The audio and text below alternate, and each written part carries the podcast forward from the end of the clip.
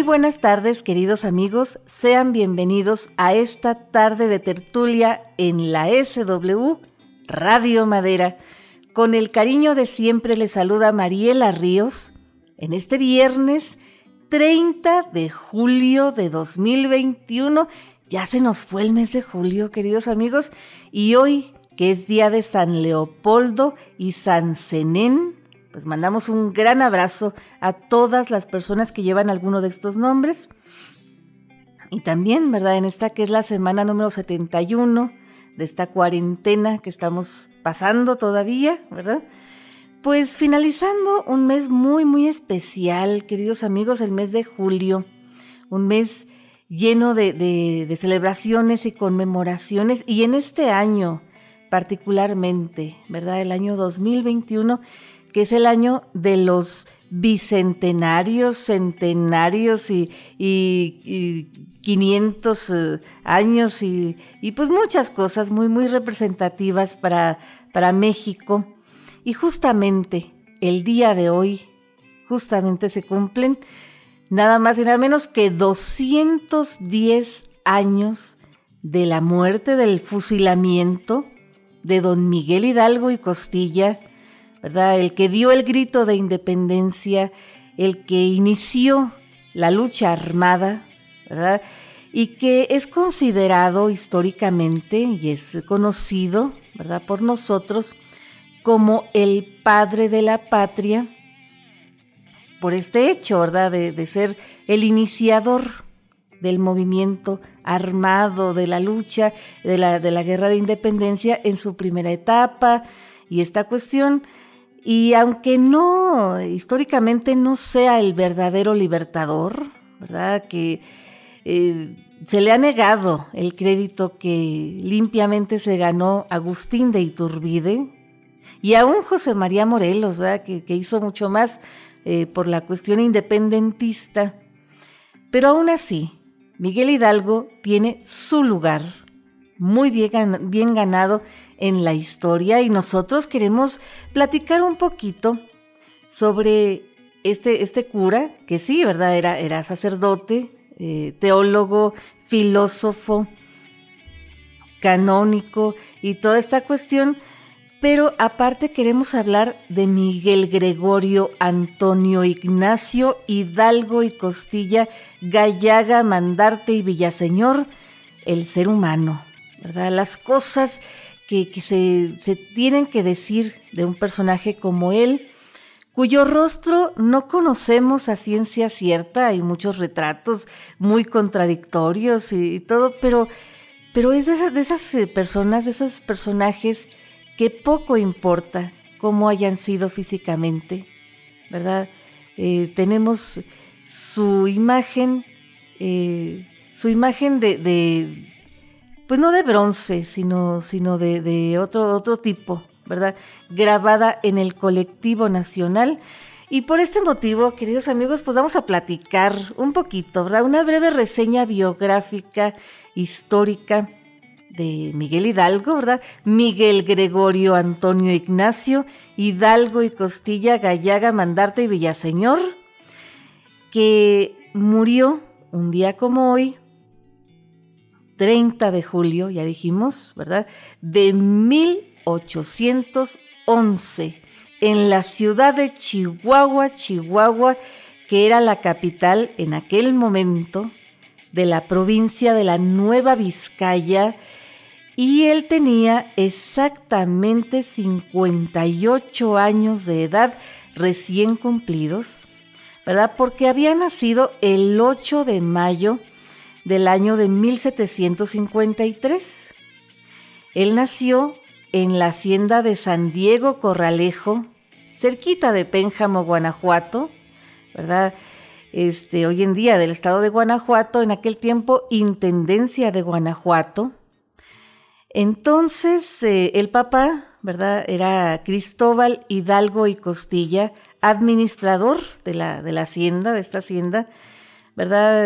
Español, español de, peninsular, hasta donde sabemos. Y la mamá, Ana María Gallaga Mandarte y Villaseñor, pues también era española. Así que, pues Miguel Hidalgo, pues era criollo, ¿verdad? Y fue el segundo de los cuatro hijos que tuvo este matrimonio, hasta donde sabemos puros hombres. Y se mencionan eh, básicamente eh, tres, eh, tres, bueno, dos hermanos muy, muy cercanos a, Miguel Hidalgo de este matrimonio de, de su papá y su mamá, ¿verdad?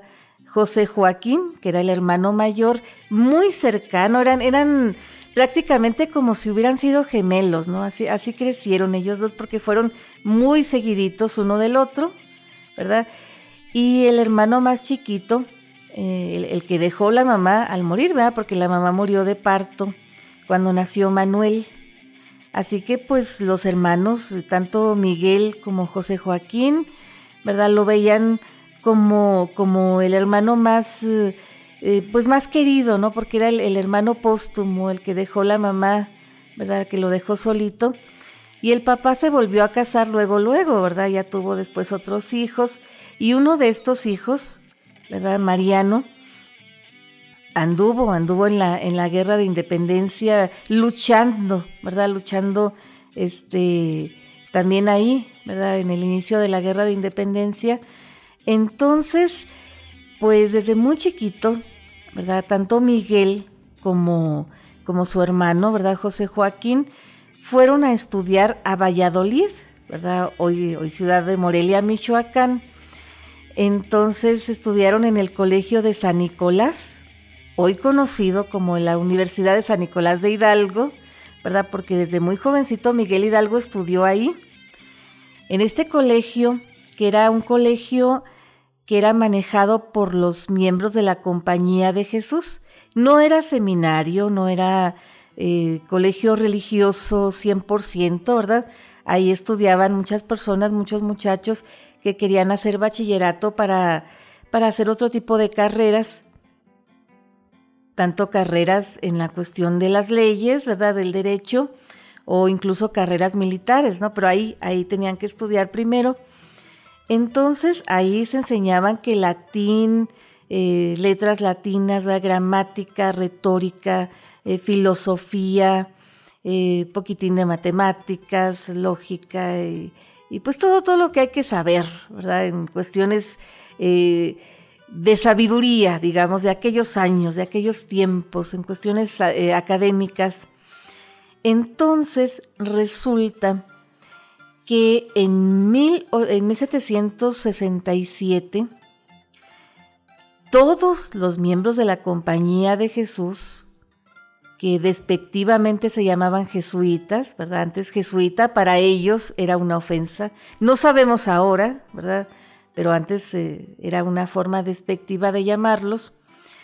Entonces fueron expulsados por, por el, rey, ¿verdad? El rey Carlos III que pues todos los reyes de aquel tiempo empezaron a expulsar a los miembros de la compañía de Jesús de sus, um, de, sus imperios, ¿verdad? Y, sus, donde había sus territorios, por esta, este temor que estaba despertando, ¿verdad? La compañía de Jesús con sus actividades, con su, eh, sus misiones que tenían, ¿verdad?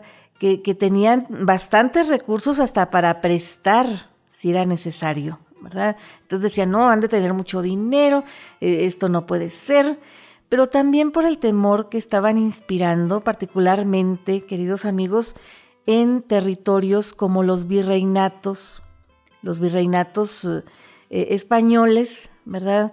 Eh, como era la Nueva España, el caso de, de lo que es ahora México, porque resulta que los miembros de la Compañía de Jesús, hoy llamados jesuitas, pues estaban despertando, estaban iniciando una, digamos, corriente de pensamiento muy importante y muy determinante para el inicio de la lucha independentista, que fue nada más y nada menos que el nacionalismo criollo. Porque resulta que en aquellos años, pues eh, los que no eran españoles peninsulares, que eran criollos o, que eran mestizos y de mestizos para, para abajo, pues venían las castas, ¿verdad? Las diferentes castas que había según el tipo de, de, razas, ¿verdad? Que se entremezclaban, pues tenían o ya no tenían derecho a muchas cosas, ¿verdad? Y los, los que eran autoridad, eh, tanto civil como militar, eran los españoles peninsulares. Entonces empezaron a despertar este nacionalismo criollo que decían, bueno, si los eh, hijos de los españoles que nacieron aquí o que nacimos aquí, decían los criollos, ¿verdad? Pues tenemos más derecho que nadie porque es nuestra tierra, ¿verdad? No es tierra de, los peninsulares porque tienen que estar viniendo a, gobernar, ¿verdad? Y luego se, desarrolla esta, esta cuestión, ¿verdad? Cada vez más y después de la expulsión de los, de los, uh, de los jesuitas, ¿verdad? De los, de los de la Compañía de Jesús, de territorios españoles, pues peor, ¿no? Porque se, se abole, se anula o se pretende anular. Incluso la, el, el, eh, el Papa, ¿verdad? La Santa Sede suprime la Compañía de Jesús ya para 1773.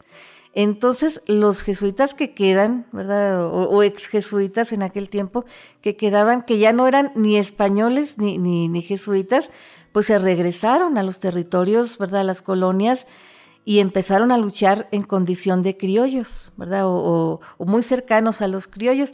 Entonces a Miguel Hidalgo le tocó, y a su hermano José Joaquín, ¿verdad? Le tocó todo este movimiento de que este, esta, esta cuestión de la expulsión de los jesuitas de, la Nueva España, hasta donde sabemos fue en junio, el 25 de junio de 1767, y eh, el colegio, el colegio donde ellos estudiaban, se cerró, se cerró por algunos meses hasta que en diciembre de ese mismo año lo volvieron a abrir, pero ya no era de la Compañía de Jesús, ni mucho menos, pertenecía a la diócesis de, Michoacán.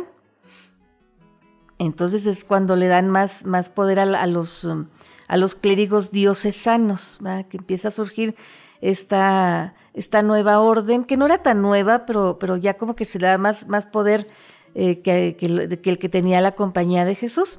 Entonces ahí siguen estudiando ellos y dicen que Miguel Hidalgo era muy aplicado, muy aplicado en el latín, en la filosofía, la retórica y todo eso que incluso eh, eh, para regularizarse y para ayudarse económicamente y esas cosas, que no lo necesitaba, pero también lo hacía, pues daba clases a, los alumnos que, quisieran regularizarse y avanzar en estas materias. Y, por esto y por muchos motivos más, sus compañeros, sus condiscípulos le decían el zorro. Pero ¿qué les parece, queridos amigos, si de esto y de muchas otras cosas más les platicamos después del corte. No se alejen mucho porque esta tarde de tertulia apenas comienza.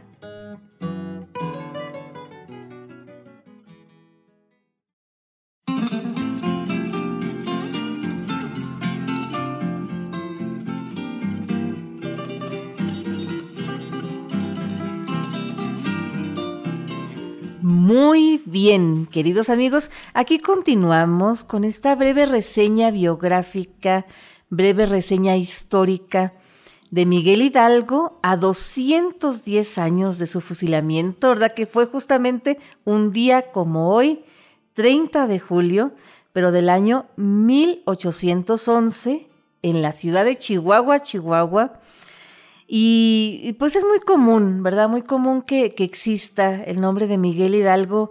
Yo creo que, de los próceres, de los um, héroes mexicanos más, más eh, eh, comunes, ¿verdad? De, nombrar con, con, su nombre, valga la redundancia, ¿verdad?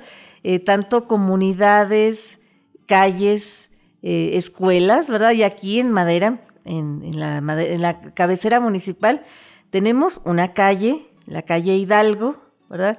Y tenemos también una escuela llamada Miguel Hidalgo en la colonia obrera. Y tenemos una comunidad, una colonia que se llama Año de Hidalgo, pero esto de Hidalgo, queridos amigos, tiene otra connotación. ¿verdad? Cuando le dicen a uno que se tiene que tomar algo de, Hidalgo o el año de Hidalgo es, es otra connotación de tata, tata, tata, el que deje algo, pero estábamos platicando, Sin, sin, sin, desviarnos mucho de la cuestión este, eh, biográfica de Miguel Hidalgo en el colegio, en el colegio de San Nicolás, ¿verdad? Que era bien astuto, tanto para las clases como para algunos juegos, juegos um, eh, como las cartas, el ajedrez. Eh, y ese tipo de, cosas, ¿verdad? Tanto que sus compañeros le llegaron a llamar el zorro, porque era astuto como un zorro, decían, y, nadie le ganaba, ¿verdad? Y esta cuestión del juego, sí, sí, lo llegó a agarrar muy en serio, incluso ya después, y fue muy gastador y grande de, eh, gran parte de sus deudas, de sus gastos, eran deudas de juego, queridos amigos. Es muy importante mencionar esto. Incluso hay algunas fuentes que mencionan que a él le habían, le habían este, eh, becado, le habían pagado una, pues digamos, un doctorado en teología en la Universidad eh, Pontificia, ¿verdad? Eh, allá en la Ciudad de México. Entonces que él lo perdió, lo perdió en una partida de naipes, en un, en, un, juego de cartas, y eso pues ya no se lo pudo retribuir, pero no, lo necesitaba, yo creo que tanto, porque luego, para el año de 1782, ¿verdad? Se, se gradúa como bachiller, ¿verdad? Y después entra al seminario, y ya después... Eh, él logra, logra ser también, aparte de catedrático, de maestro en el Colegio de, San Nicolás, también llega a ser rector y tesorero, ¿verdad? Fíjense, manirroto, gastador y jugador y todo lo que quieran, pero le tenían confianza porque también era buen administrador, ¿verdad? Eh, buen tesorero y ese tipo de cosas, y fue tesorero también de este colegio y fue rector del año 1788 al año 1792, más o menos en los tiempos en que llega este José María Morelos, ¿verdad? A, estudiar ahí. Pero resulta, queridos amigos, que ya después él se ordena, se ordena finalmente como, sacerdote, y, este, primero es, es eh, nombrado párroco párroco propio, es, importante mencionar esto porque muchos, muchos de los sacerdotes nuevos, tanto ahora como antes y como siempre, pues eh, primero los, los, mandan de, de coadjutores, ¿verdad? O, de vicarios, pero no, no, es, es, muy, muy difícil o muy poco común que los manden de párrocos propios, ¿verdad? Es como si a un maestro recién salido de la normal, pues le dieran plaza de director, que ahora, hoy en día, pues se hace las oposiciones y esas cosas que se necesitan, pues a lo mejor sí, ¿verdad? No sabe uno, pero, pero antes no, no era tan, tan así. Entonces eh, resulta de que lo primer, primero lo mandan a una parroquia ahí en Colima, ¿verdad? Cerca, cerca de, Valladolid. Y empieza él a trabajar, ¿verdad? Él había tenido la oportunidad en la hacienda de, Corralejo, ¿verdad? De San Diego Corralejo, que uno oye Corralejo y se imagina cosas así como, como, como eh, de esas agüitas ardientes, ¿verdad? Que raspan la garganta que tanto nos gustan acá en México. Pues así, así se imagina uno. Y sí, ¿verdad? El terreno, el terreno de la hacienda de Corralejo era un terreno bastante agreste y propicio para ese tipo de, de cultivos. Pero aparte, aparte, eh, Miguel Hidalgo pues tuvo oportunidad de tratar, ¿verdad?, con los indígenas que, vivían ahí en la hacienda y tuvo oportunidad de aprender sus lenguas que le sirvieron bastante a él como, como sacerdote, ¿verdad? Antes y después de la lucha independentista o de su participación, ¿verdad? En la lucha independentista. Y como párroco, pues los aplicó bastante bien. Él, sabía el náhuatl, el otomí y el purépecha, ¿verdad? Eran las lenguas que se hablaban allá en, el Bajío en aquel tiempo y que todavía de repente se hablan, ¿verdad? En, esos, en esos territorios de, del Estado mexicano, ¿verdad? del país de México. Entonces, ¿qué es el territorio esdrújulo? Decía este Manuel Benítez Carrasco, el poeta español, que México era un país esdrújulo porque él conoció el Bajío y se, admiró de, las palabras, de la musicalidad de las palabras de, estas lenguas, no tanto el náhuatl como el otomí y el purépecha, sobre todo el otomí y el purépecha, ¿verdad? Muy esdrújulos. Entonces, eh, Miguel Hidalgo empezó, desde que estuvo en Colima, a enseñar a los, a los indígenas pues varios oficios y a enseñarlos a cultivar también varias cosas. Pero en Colima no duró mucho, porque luego lo llevaron, ¿verdad? Lo mandaron a San Felipe Torres Mochas, ¿verdad? En esta, en esta parroquia sí estuvo poquito más de tiempo, ya se estaba eh, pues eh, asentando, tenía muy buen sueldo como, como párroco, siempre las parroquias donde él estuvo, tanto en Colima como en San Felipe Torres Mochas y finalmente en Dolores, en Guanajuato, ¿verdad? Hoy llamado Dolores Hidalgo en su honor, pues también, ¿verdad? Las hizo progresar bastante, eran las parroquias más ricas, ¿verdad? del territorio. Y resulta que él enseñó también, aparte de oficios, ¿verdad? Como orfebrería, carpintería, talabartería, ¿verdad? Ese tipo de cosas a, los indígenas. También enseñó varios cultivos, cultivos que estaban hasta cierto, cierto punto prohibidos en, la Nueva España, como el cultivo de la vid, ¿verdad? O de la uva. Y también él, eh, él cultivaba gusanos de seda, ¿verdad? Para, para hacer la seda y ese tipo de cosas. Y le iba bastante bien. Pero resulta que en 1800, eh, más o menos por 1802, muere su hermano José Joaquín, ¿verdad? Cae gravemente enfermo. José Joaquín también era, era sacerdote, ¿verdad? Como él, como Miguel. Eh, él era el párroco en Dolores y, y, Miguel pues va cuando su hermano se enferma, ¿verdad? Va a atenderlo, va a asistirlo y desde ahí empieza a hacerse cargo de la parroquia un poquito pues para ayudar a su hermano, ¿verdad? Y después cuando se muere el hermano, pues él se queda ahí resolviendo algunos asuntos y se queda como párroco interino y después pide su cambio, ¿verdad? Para, para estar ahí en Dolores y le dan esta oportunidad, ¿verdad? De estar ahí en, Dolores, Guanajuato. Y, y, desde entonces esta parroquia de Dolores era conocida como la Francia chiquita, ¿verdad? Porque era muy afrancesado el asunto. Eh, hay muchos, muchos historiadores, muchos, muchas fuentes em, eh, biográficas de Miguel Hidalgo que dicen, ¿verdad? Que es muy posible que él tuviera nexos con los revolucionarios, de los eh, ilustrados, ¿verdad? Con el mismo Napoleón Bonaparte, y que ellos desde que estaba Hidalgo eh, por iniciar esta lucha independentista, pues ya le andaban echando el ojo al territorio mexicano. Pero no, esto no es cierto, queridos amigos. Hay, otras fuentes muy fidedignas a las cuales nosotros les creemos mucho más, ¿verdad? Que, que dicen que ni el mismísimo Napoleón Bonaparte tuvo conocimiento de cómo era el territorio mexicano eh, eh, o novohispano y ese tipo de cosas hasta que ya estaba prisionero, o, sea, que no tuvo oportunidad de, echarle el, ojo, ni mucho menos echarle el guante, ¿verdad?, a México antes, de cuando era emperador. Pero lo que sí, que dicen que por allá, por los finales, finales de, de 1802, ¿verdad?, que había un, un, este, un francés que se llamaba Octavio de Almíbar, o Dalmíbar, este que llegó, llegó ahí a, la parroquia de Dolores y dijo que era, era contrario a Napoleón y que venía de, paso para ir a Estados Unidos. Pero nada más, ya después se fue y no se volvió a saber nada de él.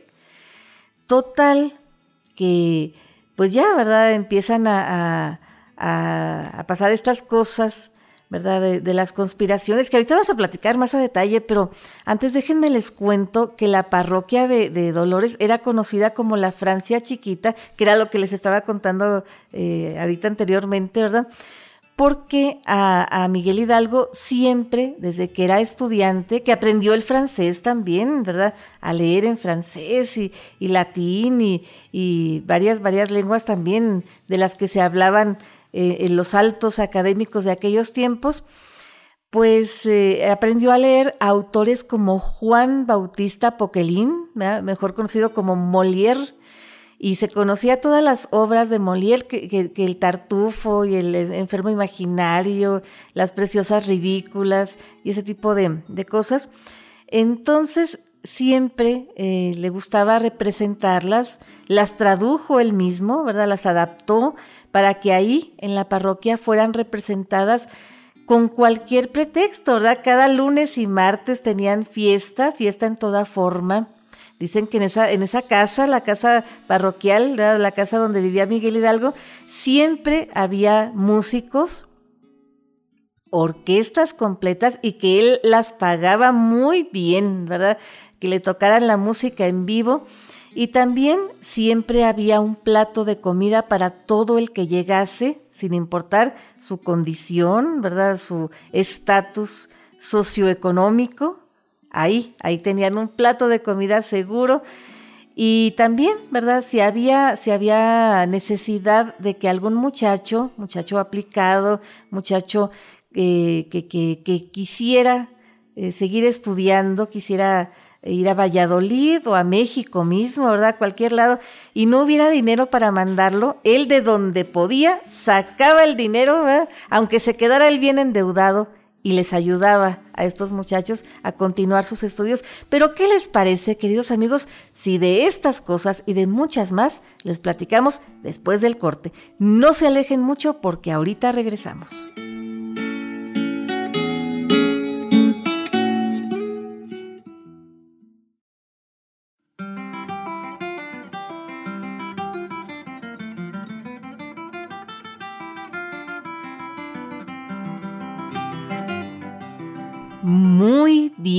Queridos amigos, aquí seguimos con esta breve reseña biográfica de Miguel Hidalgo, que hoy se cumplen 210 años de su fusilamiento, ¿verdad? Que fue nada más y nada menos que en la ciudad de Chihuahua, Chihuahua. Y yo creo que por eso lo sentimos un poquito nuestro, ¿verdad? Así como nos sentimos los chihuahuenses poquito más identificados con él, ¿verdad? Porque aquí, en el estado de Chihuahua, en nuestra ciudad capital, ¿verdad?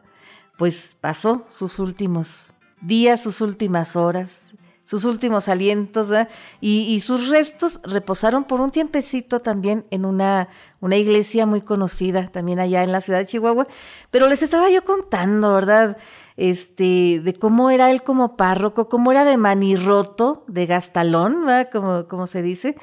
Este, tanto que, que lo llegaron a eh, sus superiores, ¿verdad? Lo llegaron a, regañar, que era muy gastador, que era muy manirroto, muy endeudado, que estaba... Bueno, si ya saben cómo, cómo soy, les dijo, pues nomás páguenme, denme lo suficiente para mi plato de comida y lo demás me lo descuentan ahí de mi sueldo.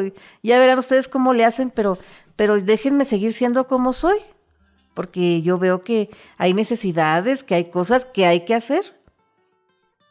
Total, ¿verdad? Que, que ya después pues no, no, le hicieron tanto, tanto borlote, ¿verdad? Y luego aparte, queridos amigos, que viene, viene la, la invasión francesa, ¿verdad? A, a este, a, territorio novo hispano, bueno, a territorio no, hispano no, a territorio español, ¿verdad? Allá, cuando, cuando este Napoleón Bonaparte va a, Portugal, porque sus fines eran, eran Portugal, pero para poder invadir Portugal tuvo que invadir toda la península ibérica, ¿verdad? pasar por España y ese, tipo de, cosas, ¿verdad? y estaba ya en, eh, en, el trono el rey Carlos IV, ¿verdad? en España. Estaba Carlos IV que en mayo, el 2 de mayo, ¿verdad? De, 1808, fue obligado a abdicar eh, en favor de su hijo Fernando VII, que a su vez fue obligado a abdicar eh, para que eh, Napoleón Bonaparte le diera la corona española a su hermano, a José Bonaparte, que era llamado Pepe Botella y es conocido históricamente allá en España todavía como Pepe Botella. Entonces esto no fue nada, pero nada, nada bien recibido ni en España, ni en sus territorios, sus colonias, en ningún lado, ¿verdad?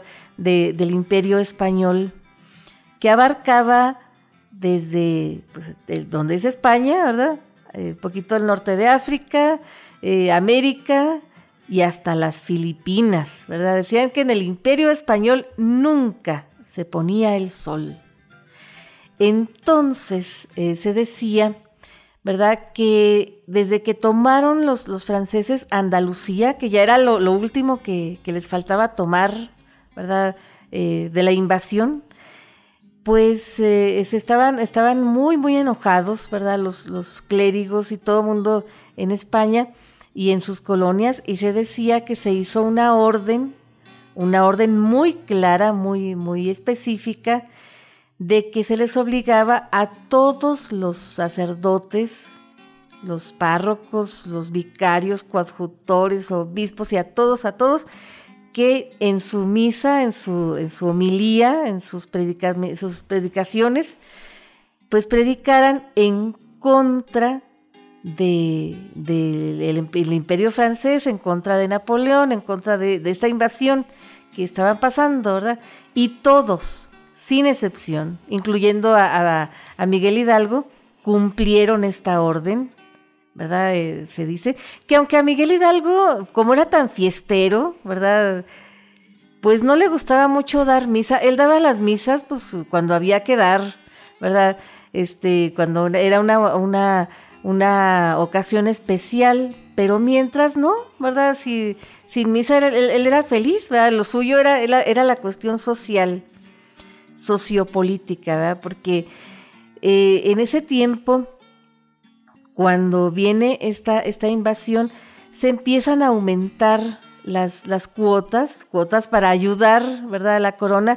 Antes, antes de la caída de, del rey Carlos IV y del rey Fernando VII, pues eh, sí, se, obligaba, ¿verdad?, a los, a los párrocos a dar su, su contribución de su propio sueldo, ¿verdad?, a la, a la corona, que ya después no sabían si llegaba o no, ¿verdad? En tiempos de, este de, de, José María Morelos, ¿no? Pero antes eh, también a los, a los hacendados se les fue despojando de sus bienes y tal suerte cupo al hermano menor, ¿verdad? Al hermano más querido, más apreciado por Miguel Hidalgo y su hermano José Joaquín y su otro hermano, ¿verdad? Que no, no sabemos cuál era, cuál era su nombre este, porque era el hermano que dejó la mamá, ¿verdad? Que cuando se murió.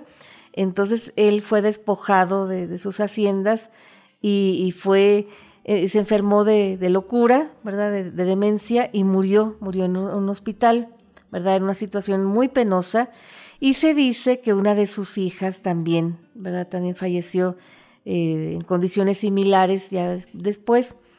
Entonces, em, Total de que, Miguel Hidalgo tenía pues bastante rencor, y estaba bastante desconforme, bastante descontento con esta situación, ¿verdad? De la invasión francesa a territorio eh, español, ¿verdad? Tanto que cuando viene la conspiración de Querétaro, pues él no duda en unirse. Pero la conspiración de Querétaro no fue la primera ni la única conspiración en contra de, la cuestión de la invasión, ¿verdad? Eh, y en contra de las nuevas disposiciones de la, nueva corona española que hubo en territorio novohispano. Cuando se vino la invasión francesa, queridos amigos, en todos los virreinatos, desde Argentina, ¿verdad? El virreinato del Río de la Plata, hasta la Nueva España, empezaron a, formar, a pretender la formación de juntas de gobierno, así como en Sevilla y, en, en, Cádiz, que se estaban haciendo juntas de gobierno para, para preservar la corona y después de que se fueran los franceses, que lograran echarlos fuera porque tenían fe en que podían echarlos fuera, eh, pues devolvérsela, la corona, ¿verdad? Preservarla y devolvérsela a, a Fernando VII el hijo de Carlos IV, ¿verdad? Entonces, en algunos países, como, como el Río de la Plata, algunos virreinatos, sí se empezaron a formar estas juntas de gobierno, ya después fueron insuficientes y sí se hizo la lucha armada. Y acá en México se pretendió hacer lo mismo con el ayuntamiento de la Ciudad de México, ¿verdad? Eh, Francisco Primo de Verdad, apoyado por el virrey, ¿verdad? Iturrigaray. Y esta primera, primera conspiración fue sofocada en 1808, ¿verdad? Y después hubo otra conspiración en Valladolid, justamente hoy, hoy Morelia, Michoacán, este, también fue, fue denunciada y fue sofocada, ¿verdad? Aplastada hábilmente. Entonces, cuando, cuando se inicia la conspiración de Querétaro, que fue organizada por Miguel Domínguez, el corregidor, y su esposa, ¿verdad? Doña Josefa Ortiz de Domínguez, pues empezaron a unirse militares, ¿verdad? Como Ignacio Allende, como Aldama, ¿verdad? Este, Juan Aldama, Y, eh, varias personas. Y dicen que fue Allende el que invitó a Miguel Hidalgo a unirse a, esta, a estas reuniones, a esta conspiración, por varias razones. La primera que Miguel Hidalgo tenía muy buenas relaciones, este, tenía ciertas influencias con personajes muy, muy reconocidos, eh, tanto en el Bajío como en la capital, ¿verdad? Que era muy amigo de José Antonio Reaño, ¿verdad? José Antonio Reaño, que era el intendente de Guanajuato, el cual fue muerto en la, en la toma de la Alhóndiga de Granaditas más adelante, ¿no?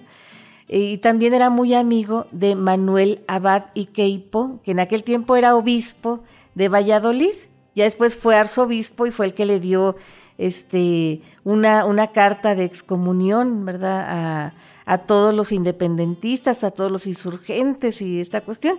Y a Miguel Hidalgo, pero a Miguel Hidalgo no lo excomulgaron. Ahorita les platico más a detalle cómo estuvo este juicio de, Miguel Hidalgo. Y, y resulta de que lo invitan a él y aparte porque era muy importante, decía Ignacio Allende, que hubiera un, clérigo, que hubiera un sacerdote que tuviera este, este poder, ¿verdad?, de, convocar a, la lucha independentista, porque tal vez la gente no le iba a hacer tanto caso ni a un corregidor, ¿verdad?, como civil, ni a un militar, como era eh, el mismo, ¿verdad? Allende. No, decía, tenemos que tener a un sacerdote, pero no cualquier sacerdote, un sacerdote influyente, como el cura Hidalgo, el cura de Dolores. Y sí, ¿verdad? Lo invitan, se une. Al principio tenían ellos la idea de iniciar a la, lucha armada, de convocar a la, a la lucha armada, e iniciarla el primero de diciembre de 1810, porque el primero de diciembre es la fiesta de la Virgen de, San Juan de los Lagos, y ya desde entonces se hacía una feria bien grandísima donde iba toda la gente y pues ahí decían, ahí vamos a aprovechar. Pero luego Ignacio Allende dijo, no, miren qué tal que la hacemos el 2 de octubre siempre el 2 de octubre dándole esta, esta, esta connotación, ¿verdad? De que es una fecha muy estratégica, de que no, que mejor el 2 de octubre, que no sé qué. Pero resulta que en septiembre, en las primeras semanas de septiembre, tanto el, 11 de septiembre, si mal no recordamos, pues alguien, alguien puso dedo, ¿verdad? Ya había, eh, había habido, había habido, este, eh, quitaron a Iturrigaray y luego pusieron otros dos virreyes, ¿verdad? Uno de apellido Garibay y después otro que llegó, ¿verdad? Que se llamaba Francisco Javier Venegas. Y él, ¿verdad? Ya fue informado de que estaba esta, esta conspiración de Querétaro y él organizó una redada, dispuso que se hiciera una redada y que detuvieran a todos los que estuvieran involucrados en esta, en esta conspiración. De ahí de Querétaro, ¿verdad? Ahí en la plaza, que que, detuvieran a todos y a los que alcanzaron a, detener, al primeritito yo creo que alcanzaron a detener, fue Epigmenio González. Epigmenio González era, era dueño de la tienda de abarrotes más eh, surtida, ¿verdad? Más grande de ahí de Querétaro. Y ahí en los sótanos de esta tienda, ahí también se fabricaban armas y, cosas que estaban organizando para la, la, lucha armada, ¿verdad? Ya estaban, este, ahí se reunían también algunos conspiradores y todo eso. Entonces fue cuando les avisaron, ¿verdad? Cuando la, la corregidora se enteró y trató de prevenir, ¿verdad? A Ignacio Allende el, corregidor la encerró, pero ya se pudo comunicar, ¿verdad? De alguna u otra forma y, finalmente pues tanto Allende como Hidalgo fueron informados y tomaron sus propias determinaciones. Pero ¿qué les parece, queridos amigos, si de esto y de muchas otras cosas más les platicamos después del corte? No se alejen mucho porque esta tarde de tertulia todavía no termina.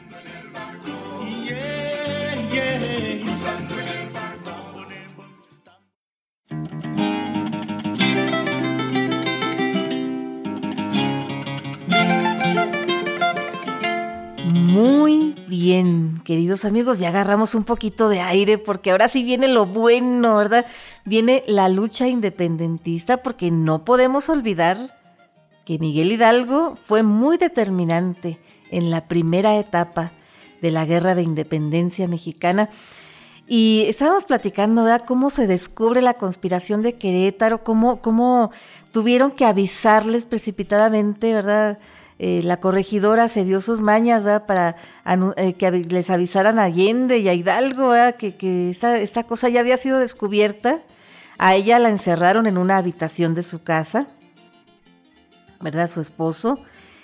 Se dice que por protegerla, porque aparte de ser mujer, estaba esperando un bebé, tenía como tres meses de embarazo ¿verdad? Que también desde el embarazo de la, de la corregidora hay otros detalles que después platicaremos más adelante, por allá por septiembre, ¿verdad? Estos detalles de, los, de los independentistas. Pero resulta que le avisan a, San Miguel de Allende, digo a San Miguel de Allende, a este Ignacio Allende, que estaba en San Miguel el Grande, eh, Guanajuato, que hoy en día es llamado San Miguel de Allende por, ser la tierra, ¿verdad?, de, Ignacio Allende. Entonces, este, que le avisan a, él de, esta, esta, cuestión, él a galope tendido se va a la parroquia de Dolores, ¿verdad?, ya para avisarle a, a Miguel Hidalgo. Y ya llega, pues pasaditas las 12, ya entrada la madrugada del 16 de septiembre de 1810, que era domingo, día de la Virgen de los Dolores y día de mercado para, para eh, abundar más en la situación, ¿verdad? Ahí en Dolores.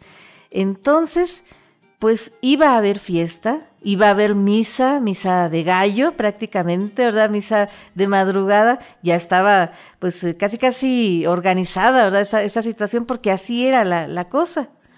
Pero resulta que cuando llega Allende a, Dolores, llega a la casa, a la casa de Miguel Hidalgo, pues él ya estaba dormido y llega él mismo, se mete a despertarlo, a decirle, mire, pues ya nos descubrieron, ya esto tenemos que precipitarlo, como la ve?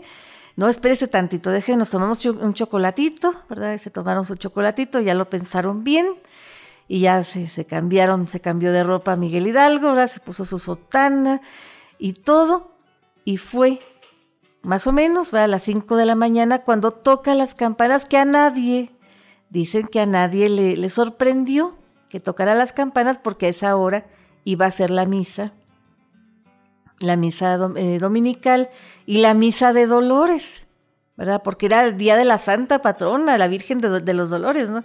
De ahí del pueblo.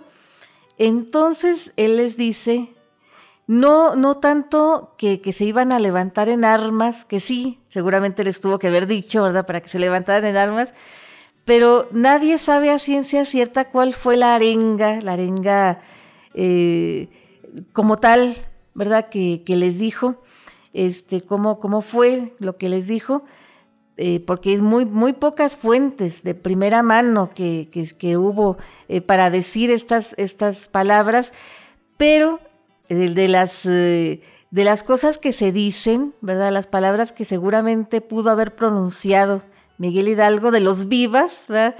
Que viva Fernando VII, viva la Virgen de Guadalupe, viva la religión católica, viva América y muera el mal gobierno. ¿Verdad? Eso fue clarito, clarito.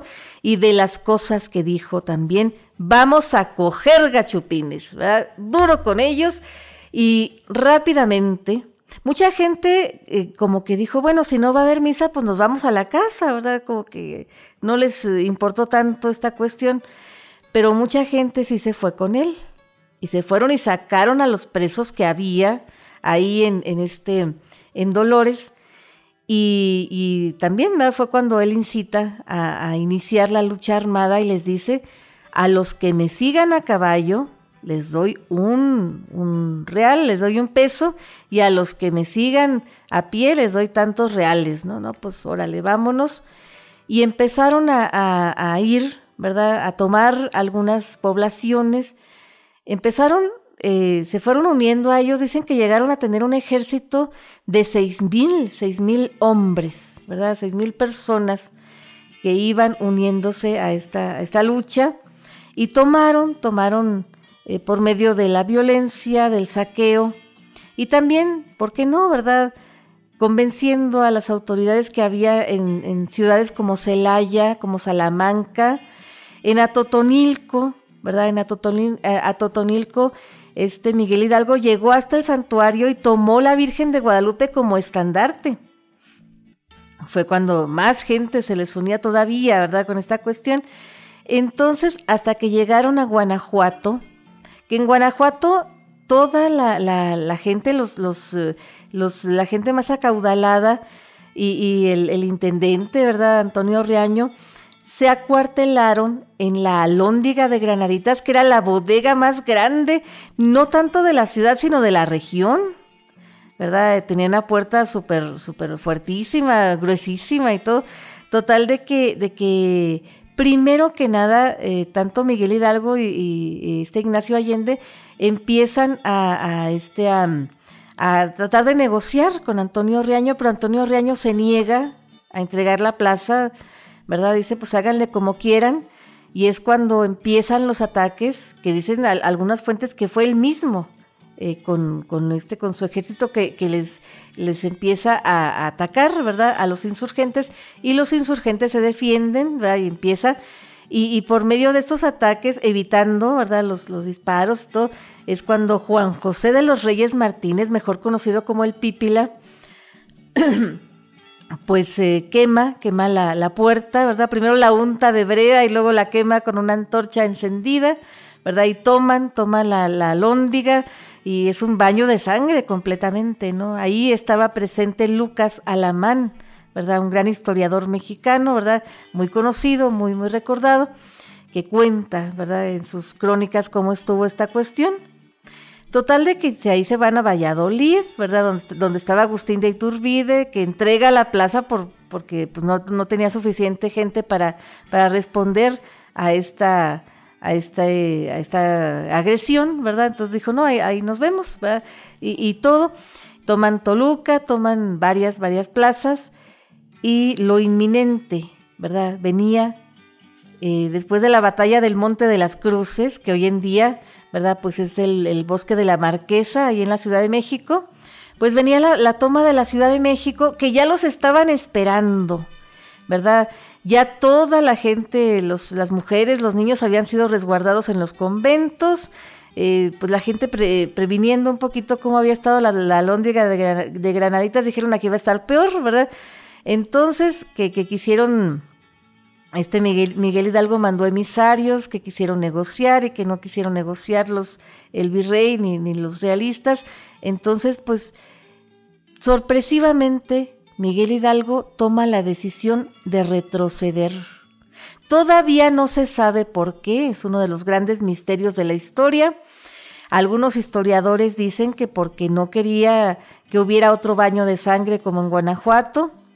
Otros historiadores dicen que le dijeron a él que tenían a los hijos, a la hija de su hermano, eh, de su hermano Manuel y a la viuda, que los tenían y que los iban a degollar y que, y que si, no se iban. Total de que se fueron. El caso fue que se fueron, se fueron, retrocedieron con el pretexto ¿verdad?, de ir a buscar más armas a los Estados Unidos y se divide, se divide el, este, el, eh, el ejército insurgente, ¿verdad? Eh, Ignacio Allende y Miguel Hidalgo tenían posiciones irreconciliables, ¿verdad? Y ahí, ahí se notaron estas divisiones, se acentuaron. Este eh, Allende se acuarteló, se fue a la, a la, a la Lóndiga de, de Granaditas, donde todavía había algunos prisioneros, ¿verdad? Se les unieron los dragones de la reina, el regimiento que, que, al que pertenecía este Ignacio Allende, para resguardar ahí, ¿verdad? Y este Miguel Hidalgo se fue a Guadalajara, donde fue recibido como su Alteza Serenísima, fue donde lo, lo, lo invistieron con este nombre de su Alteza Serenísima, ¿verdad? Le pusieron una sotana, ¿verdad? Especial, y hubo una fiesta especial y toda esta cuestión. Y ya después se vuelven a juntar y finalmente, ¿verdad? En la batalla del, puente de Calderón fueron derrotados, ¿verdad? Aparatosamente por Félix María Calleja, la mejor espada del virreinato, ¿verdad? De la Nueva España. Entonces, pues ahí, ¿verdad? Fue cuando le quitan el mando a, a Miguel Hidalgo, que ya Allende dicen que ya estaba pensando en envenenarlo, a este viejo bribón, a este cura bribón, decía, porque de plano no, no, no deja, no deja avanzar al, al ejército insurgente. Total, de que un amigo suyo, un amigo, ¿verdad? Es este Elizondo, ¿verdad? Ignacio Elizondo les dice, vénganse para acá, vénganse a mi, a mi hacienda, acá los invito a comer. Iban llegando y así como iban llegando, los iban deteniendo. El último en llegar fue Miguel Hidalgo, ¿verdad? Ya había llegado Ignacio Allende, que sí puso resistencia y por eso mataron a su hijo Indalecio, ¿verdad? Ahí mismo.